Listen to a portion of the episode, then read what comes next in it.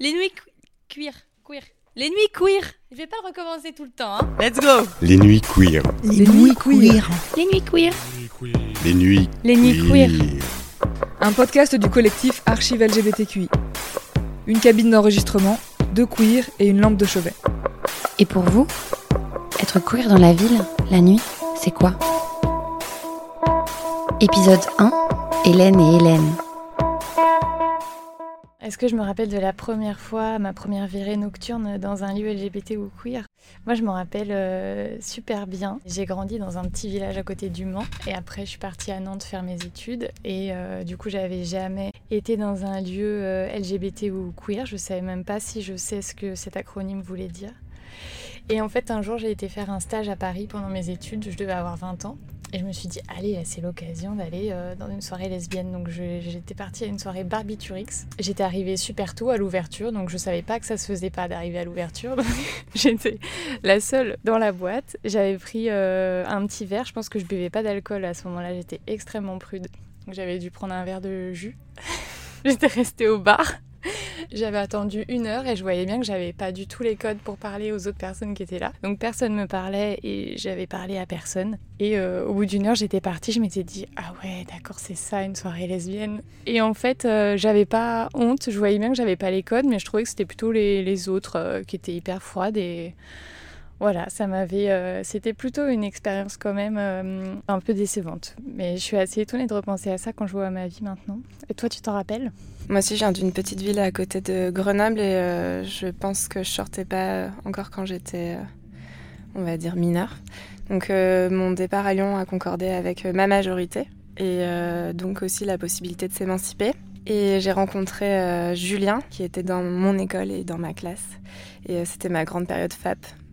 FAP et amoureuse des PD. Et, euh, et on sortait ensemble dans un lieu qui était une ancienne chapelle. Je crois que ça s'appelle la chapelle à Lyon. Je pense que c'est la première fois euh, que j'ai commencé à, senti- à so- sentir, à sortir dans des espaces euh, clairement labellisés LGBT. Après, je dirais pas queer. Pour l'âge, je pense que j'avais 19. Tu veux lire nos, nos deuxièmes questions ou... Comment en avais-tu entendu parler?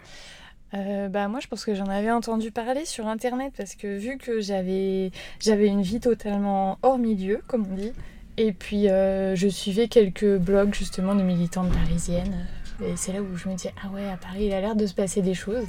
Mais j'imaginais même pas qu'à Nantes il pouvait se passer des choses alors que j'ai su qu'il y avait énormément de soirées queer à Nantes mais en fait euh, quand je faisais mes études j'en avais jamais entendu parler. Pour moi tout se passait à Paris. Qu'as-tu éprouvé en arrivant? Je pense que je devais quand même avoir de l'attente parce que en étant hors milieu, j'avais sûrement dû fantasmer euh, le milieu lesbien parisien.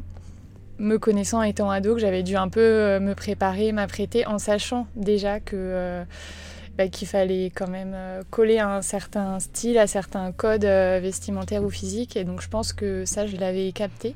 Et que sur place, euh, je me suis vite rendu compte que même si j'avais essayé de faire mon mieux, ça, ne collait pas tout à fait. Moi, mes souvenirs de soirée, ils ont toujours été liés à la danse en fait. Et pas à l'attente, je pense vraiment de la drague ou de la rencontre. Et euh, il y avait un espèce de podium et euh, je me souviens que j'étais montée dessus et que je dansais euh, complètement déchirée. Et qu'il y avait Julien qui était euh, lui amorphe à terre et qu'on se regardait. C'était euh, c'était trop beau. Ce que j'ai éprouvé, c'était euh, ce sentiment d'être à sa place, peut-être le contraire de ce que toi t'as éprouvé en se sentant dans une communauté pas à sa place.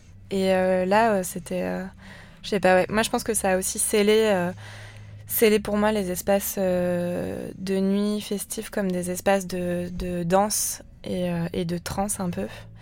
Et que ouais, ce que j'avais éprouvé, c'était qu'on était trop bien, quoi. Ça m'interpelle quand tu dis euh, je me suis vraiment sentie à ma place. C'est vrai que moi, je me suis pas sentie à ma place en soirée queer avant d'être du côté de l'organisation. J'ai besoin de me sentir utile dans la soirée. Donc, soit tenir un stand, soit donner un concert, euh, soit euh, faire de la déco, etc. C'est là que j'ai l'impression que je suis bien, quoi. Je crois que moi, je me sens utile en dansant, en fait. Tu vois, c'est la même chose, c'est-à-dire que tout ce qui va être de rentrer en contact avec euh, des êtres, euh, toutes plus belles les unes que les autres, et euh, de danser, ça va être l'endroit où je me sens, tu vois, hyper utile et aussi exister, exister avec un tissu, tu vois, communautaire comme ça. Enfin, ça me soulage. Moi, je sais qu'à chaque fois que j'arrive en que j'arrive en soirée, rien qu'à être dans la queue ou entendre le son à l'extérieur et après arriver voir les lumières, c'est un truc, c'est comme une espèce de, à la fois de drogue et, de médicaments. Enfin, il y a un espèce de truc où ça me soulage, tu vois, de la société straight et le monde dégueu dans lequel on vit, quoi. Du coup, je sais pas, il y a un truc d'utilité qui est dans, dans le fait d'être, tu vois, au milieu des soirées et d'y participer de manière euh, pleine, quoi. Ben, c'est ce que j'ai ressenti à ta performance que j'ai vue, euh, que je connaissais pas du tout. Et en fait, euh, ce moment où tu lances le dance floor, où tu pointes les gens avec cette euh, maglite laser hyper puissante, qui est, euh, qui est à la fois comme un sabre laser et, euh, et, à, et à la fois qui, qui dévisage les personnes de la foule. Et après, ça se lance en dance floor. En fait, je me suis dit, ah bah oui, en fait, euh, cette performance, elle est là aussi pour... euh, Enfin, moi, ça m'a fait un effet d'être désinhibée, tu vois. Je me suis dit, ah oui, bah là, j'ai presque envie de danser après. Presque, je vais y arriver, là. Trop bien. Il était trop tard pour moi, mais...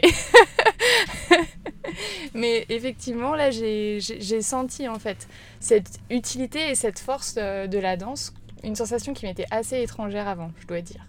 Oh, trop chou. Quel souvenir gardes-tu de cet endroit? Assez froid, mais je crois, bon, je connais très mal, mais je crois que c'était pas non plus un endroit LGBT parce que euh, finalement, on en a beaucoup trop peu, donc on est obligé, enfin, les collectifs sont obligés de faire des, des soirées dans des lieux hétéros, plus ou moins alliés, et là, euh, c'est pas euh, le genre de lieu où j'ai réété par la suite d'ailleurs. Quel genre de lieu aimes-tu fréquenter la nuit? Bar, club, cabaret, backroom, sauna? Vas-y, je t'en prie. Euh, Moi, j'aime euh, j'aime fréquenter les clubs parce que, enfin, j'aime danser. J'aime quand il y a pas beaucoup de lumière, beaucoup de son. J'aime bien dans les clubs le fond ou les côtés, là où il y a de la place pour danser. Enfin, j'aime pas euh, être au milieu de, la foule qui est vraiment devant le DJ set et là où c'est un espèce d'espace tout serré et où tout le monde se roule des pelles en suant. C'est euh, pas l'endroit où je me sens le plus à l'aise. Euh, c'est vraiment sur les côtés avec, avec des gens qui aiment danser comme des folles. Quand tu dis gens qui aiment danser comme des folles, j'ai l'impression que euh, la dernière fois tu m'as fait découvrir cette soirée, la tech noire, et j'ai l'impression que tu sors beaucoup dans les soirées PD. Et moi, c'est un truc qui je peux pas parce qu'ils prennent toute la place. C'est marrant parce que j'en discutais en fait euh, il y a pas longtemps. Je me suis pas du tout sentie accueillie dans le milieu lesbien, euh, notamment parce que j'ai mis du temps, je pense aussi à comprendre mon identité et aussi à la porter, à l'assumer d'une certaine manière. Et euh, je pense que je suis euh, beaucoup plus euh, dérangée, je vais dire, pour dire que c'est en lien avec la question du genre aussi, que je suis sortie à un moment donné avec des mecs straight et tout. Qu'après en fait j'ai commencé à avoir des relations avec des PD donc je relationnais avec, avec un PD notamment. Qu'ensuite je suis sortie avec des mecs trans et que du coup il y avait tout ce truc de construction identitaire qui partait euh, je pense euh, qu'est-ce que c'est que performer en fait aussi une identité PD avec un PD qu'est-ce que c'est après que euh, de performer un genre féminin avec une personne qui va être en transition vers des masculinités ou plus ou moins fluides? Et avec ce truc de la sexualité en fait qui est joué aussi dans un espace du coup PD qui est régénéré, repensé, queer dans des espaces trans et après en fait je me suis mis avec des meufs. Et je pense que donc, toute mon identité c'est ça aussi c'est que j'ai jamais eu de ressenti de genre. Par contre j'ai toujours été euh, taclée d'être lesbienne depuis que je suis euh, à l'école en fait. Ma mère recevait des euh, coups de fil anonymes de d'autres mamans qui demandaient que je ne touche pas leur fille.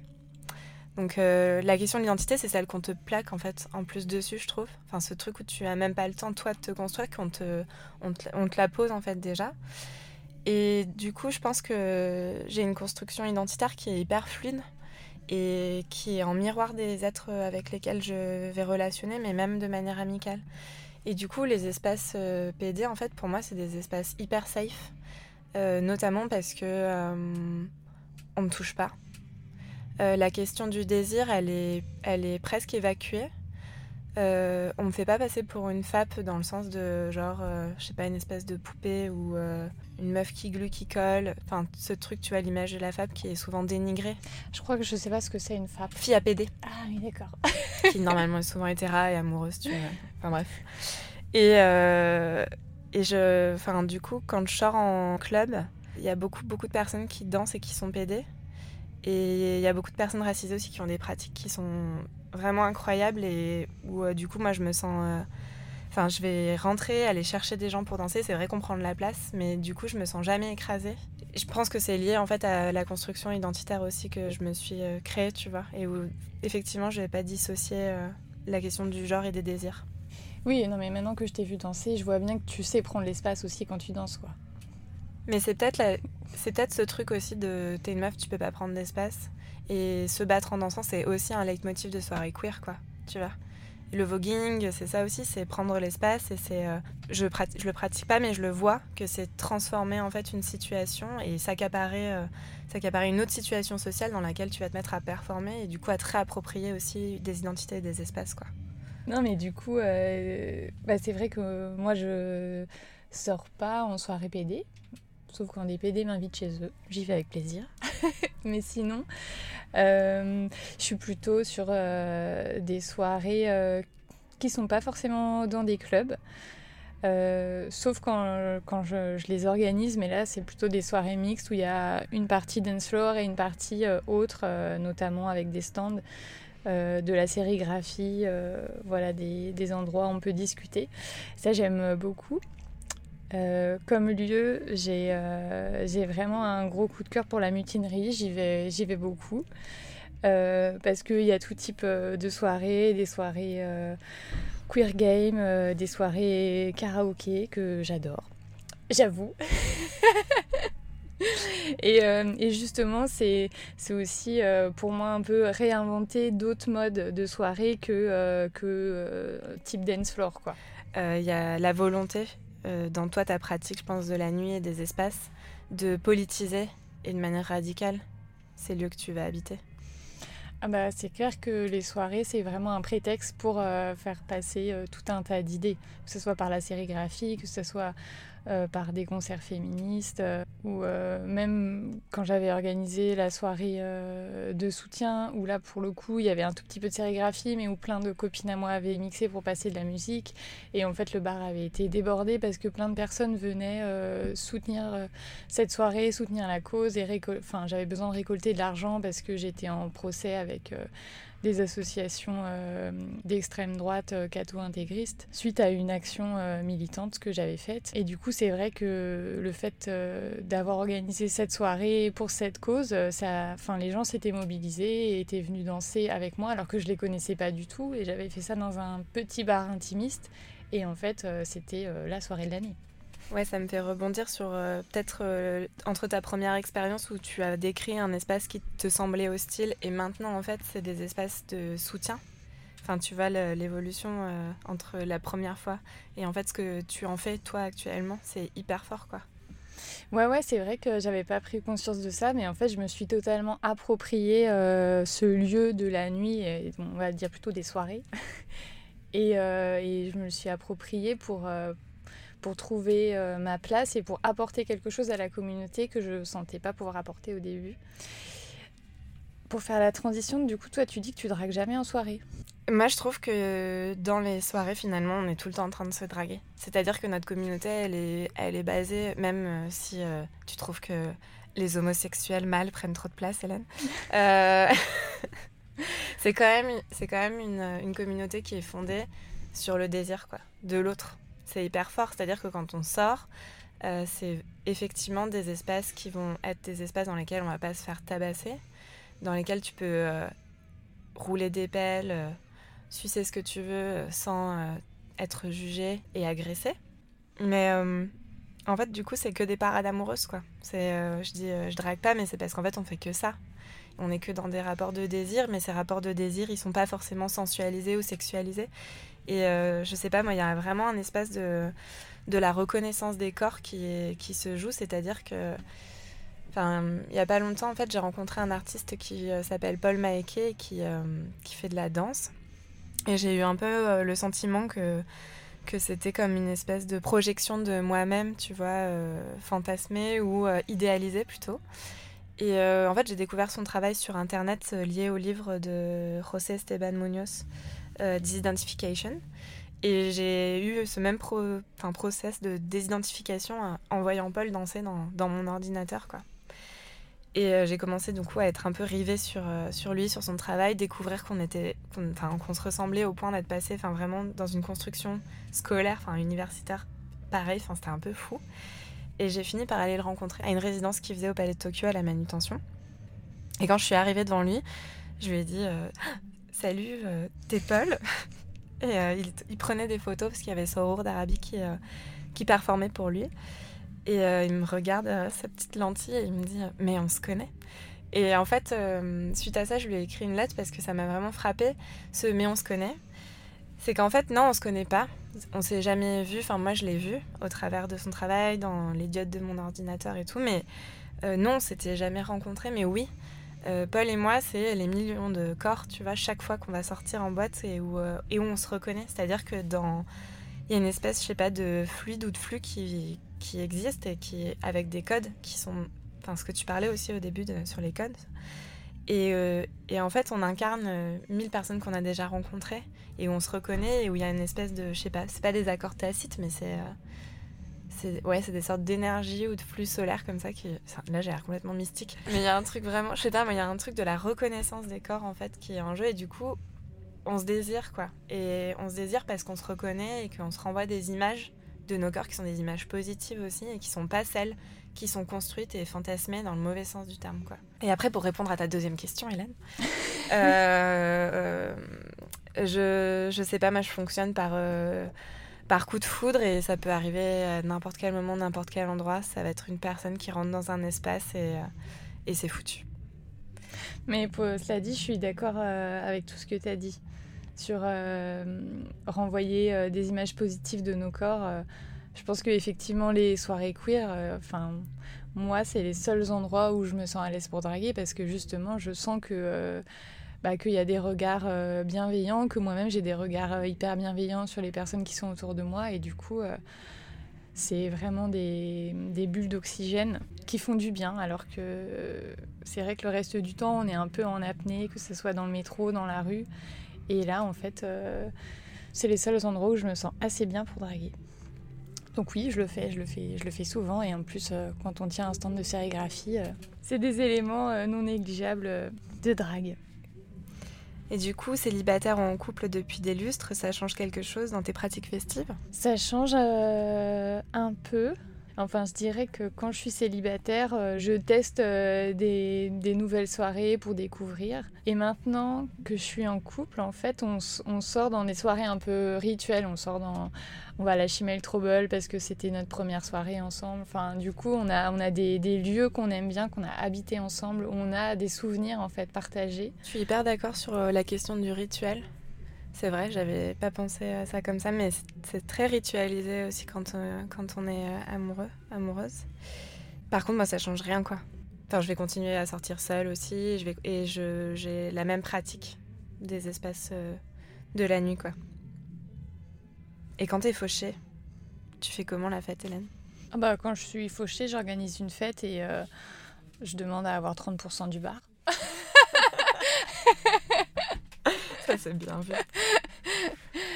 Euh, non, mais cela dit, je sais que euh, à Paris, euh, c'est aussi quelque chose que j'ai découvert, c'est-à-dire que bah, les, les collectifs louent souvent des lieux pour, ou louent du matériel pour faire des soirées, et du coup, les soirées sont extrêmement chères. Et ça, ça rejoint le gros problème qu'on n'a pas de lieu pour nous. Mm. On est obligé euh, de demander, d'aller quémander euh, à, des alliés euh, des espaces. Ce qui se pose pas à Nantes, parce qu'à Nantes, euh, bah, il y, a, y a déjà euh, quelques bars où on peut organiser des soirées et il y a des lieux où on peut faire des soirées gratuites et du coup toutes les soirées sont gratuites et voilà. Il y a un côté en même temps assez, assez intéressant à ce que ce soit en pointillé, enfin tu vois, dans plein de lieux et tout. Mais c'est vrai que du coup, en termes d'habitude, cette question de non-mixité jamais appliquée à des lieux, elle permet aussi des débordements dont moi j'ai pu faire les frais, parce que je me bats pas mal avec des mecs cis, straight, parce qu'ils débordent et qu'ils sont dégueux. Du coup, oui, s'il y avait des espaces où il y avait des règles très claires qui étaient précisées, ou précises juste, je pense qu'il y aurait moins de, moins de violence faite au corps des personnes transpédébiguines. Alors que là, le fait que ce soit toujours joué dans différents endroits où il y a d'autres types de soirées qui sont en jeu, effectivement, je trouve que ça empêche euh, euh, des espaces d'être vraiment, vraiment safe. Enfin, moi, je, sors pas mal à Londres. Quand tu vas dans les chiottes et tout, tu as des affiches où c'est euh, clairement euh, précisé que si tu touches quelqu'un sans sa permission ou son autorisation, c'est la porte directe. Il n'y a pas en fait de question qui va se poser. Alors que quand tu vas sortir, même dans des soirées en fait LGBTQI à Paris, il y a encore des gens, et même parfois de la communauté, qui vont avoir ce type de gestualité hyper trash et violente. Et, euh, et, je pense que ça rejoint ce truc des lieux qui se positionnent pas en fait clairement. Parce que justement c'est disséminé dans plein d'endroits tout le temps quoi, et que ça se, ça se répand. Mais c'est vrai que avec des amis, on organisait avant une soirée Win qui s'appelait euh, les soirées badass. On en a organisé, on a commencé à Nantes et euh, ça se passait dans un bar lesbien et c'était vraiment un endroit hyper euh, privilégié où du coup enfin il y avait la moitié euh, des personnes qui finissaient torse nu. Enfin du coup on avait vraiment cette liberté là on va dire. Et euh, quand on a déménagé toutes les trois à Paris et qu'on a eu envie de refaire ces soirées là on a cherché différents lieux pour le faire. C'était très compliqué parce que tous les lieux sont payants. Le seul lieu qu'on a trouvé, c'était un bar tenu par trois mecs cisgenres hétéros ils ont dit OK pour euh, faire une soirée lesbienne. Et euh, ce que nous, on n'avait pas compris, c'est qu'en fait, euh, la soirée se passait dans une cave où, il y avait en fait trois caves concomitantes et qu'en fait, ils nous laissaient une cave et que les deux autres caves étaient pris, notamment là par un, enterrement de vie de, jeune homme, je sais pas comment ça s'appelle là. On a, on a, découvert ça au moment où on montait les platines, qu'il y avait un certain nombre de Mexis qui venaient dans notre soirée, on s'est dit mais qu'est-ce qui se passe? Et donc ils nous ont dit bah oui, on vous laisse cet espace-là et à côté, nous on a euh, réservé l'espace pour une autre soirée.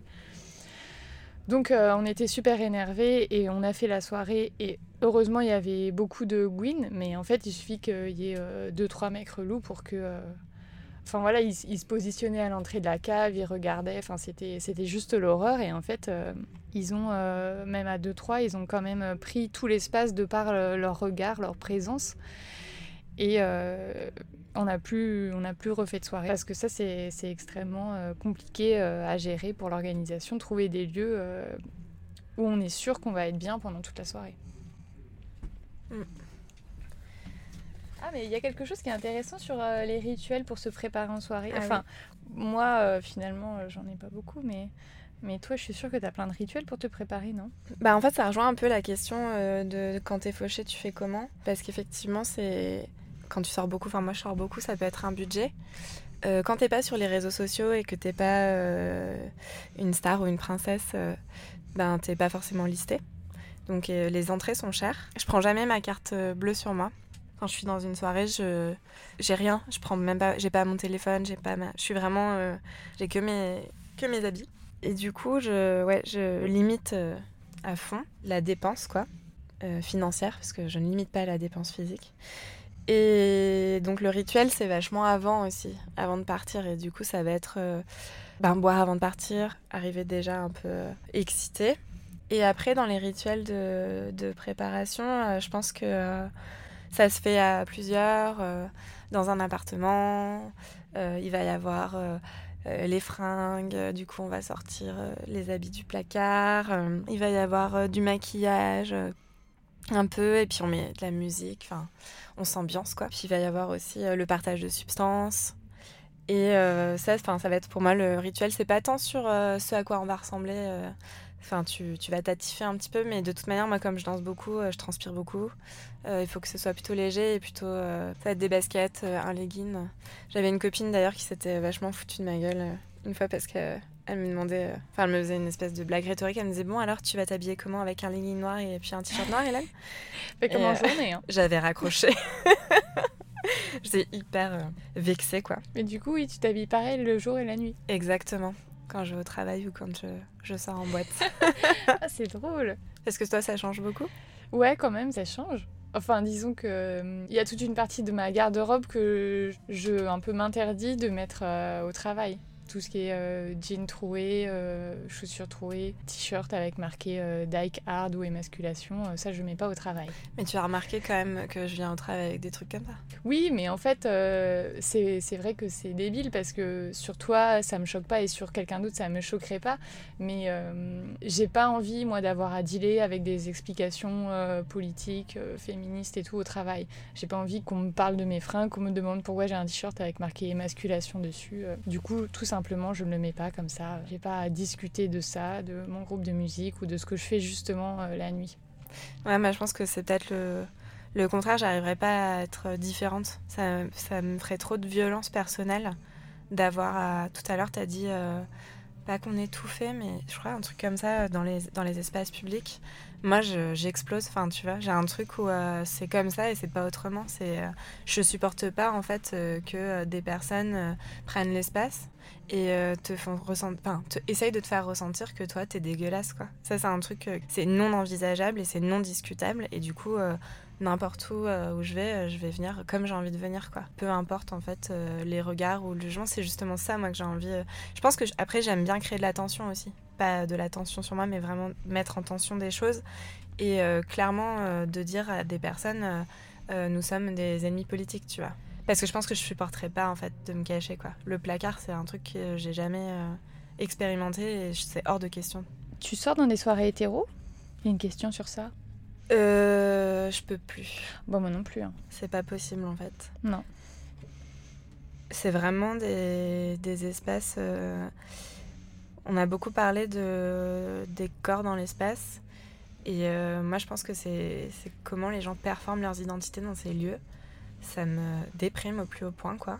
Que ce soit les identités des meufs hétéras ou des mecs hétéros. Et de la prise des espaces. Et en fait aussi de la violence qui est produite entre les personnes. C'est-à-dire qu'il y a un espèce de jeu de domination euh, qui est hyper trash. Mais en plus de ça, même les hétéras, elles vont reproduire de la violence à l'encontre des autres meufs, tout le temps et en permanence, quoi. Je trouve que c'est euh, insupportable.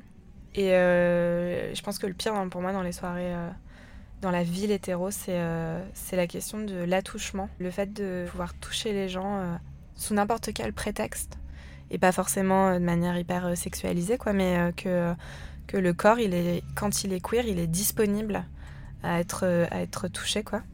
C'est un truc, ça me rend complètement dingue.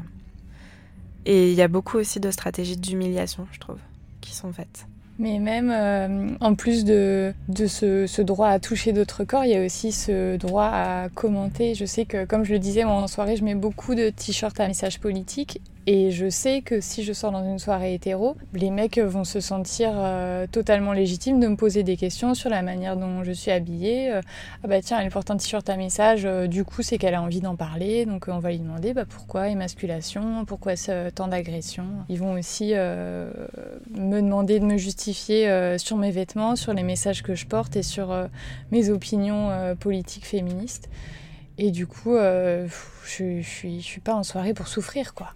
Mm, Donc euh, j'ai pas du tout envie euh, de rentrer dans leur jeu et dans cette conversation. Donc euh, voilà, si le seul moyen de refuser de, de leur parler, euh, c'est de ne pas participer euh, à ces soirées-là.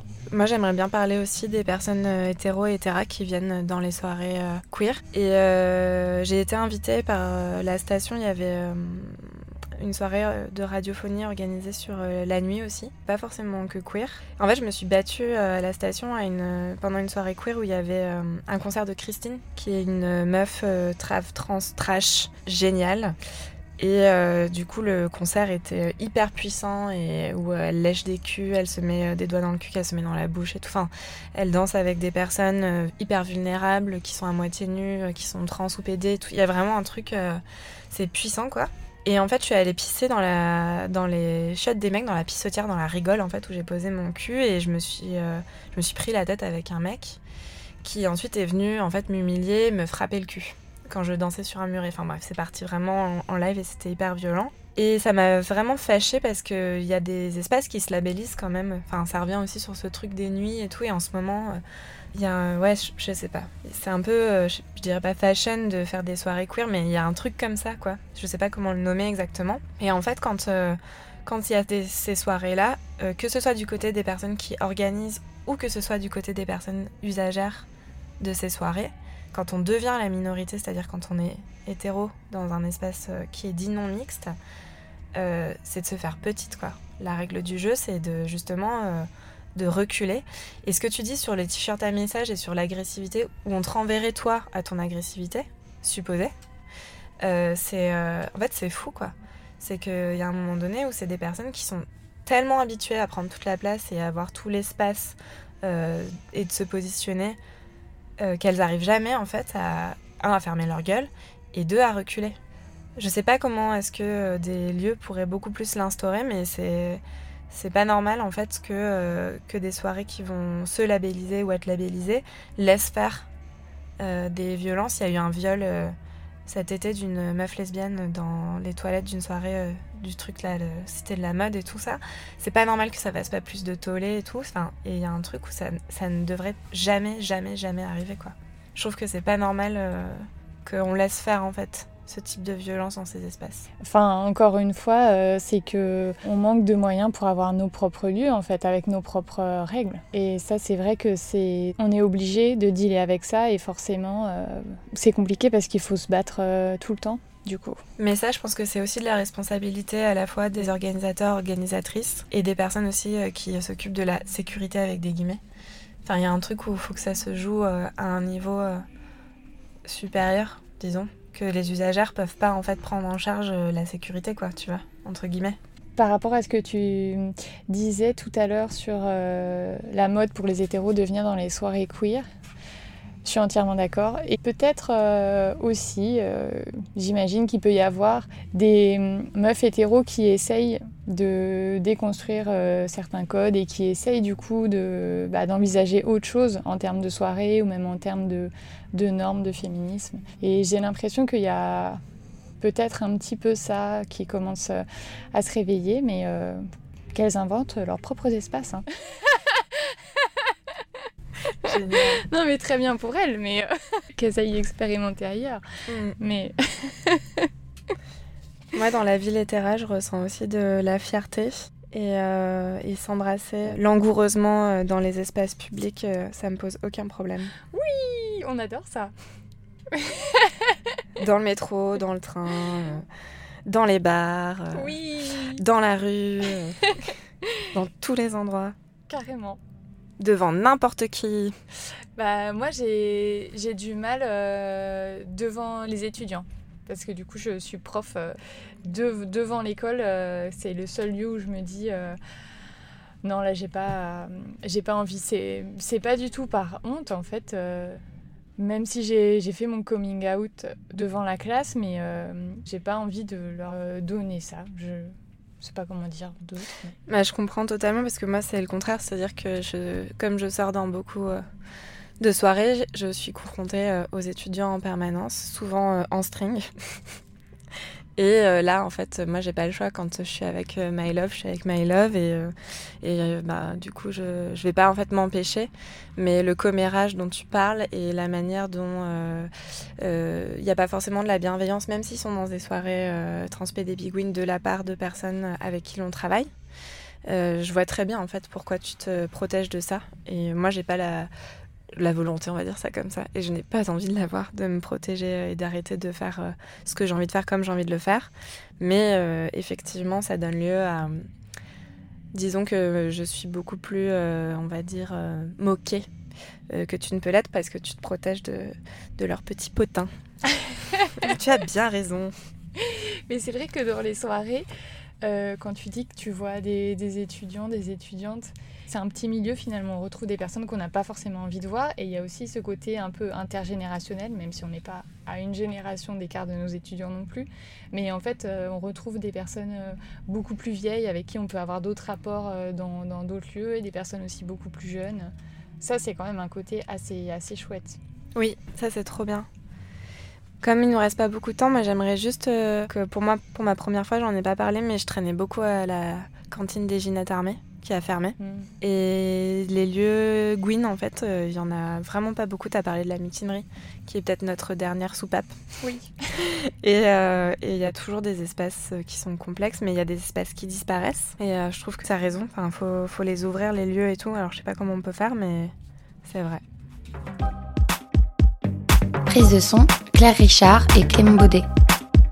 Projet initié par Nora Benaroche-Orsoni, réalisé par Roman Lila Chiban. Un podcast produit par le collectif Archive LGBTQI avec le soutien de la DILCRA et en partenariat avec le Studio Mobile.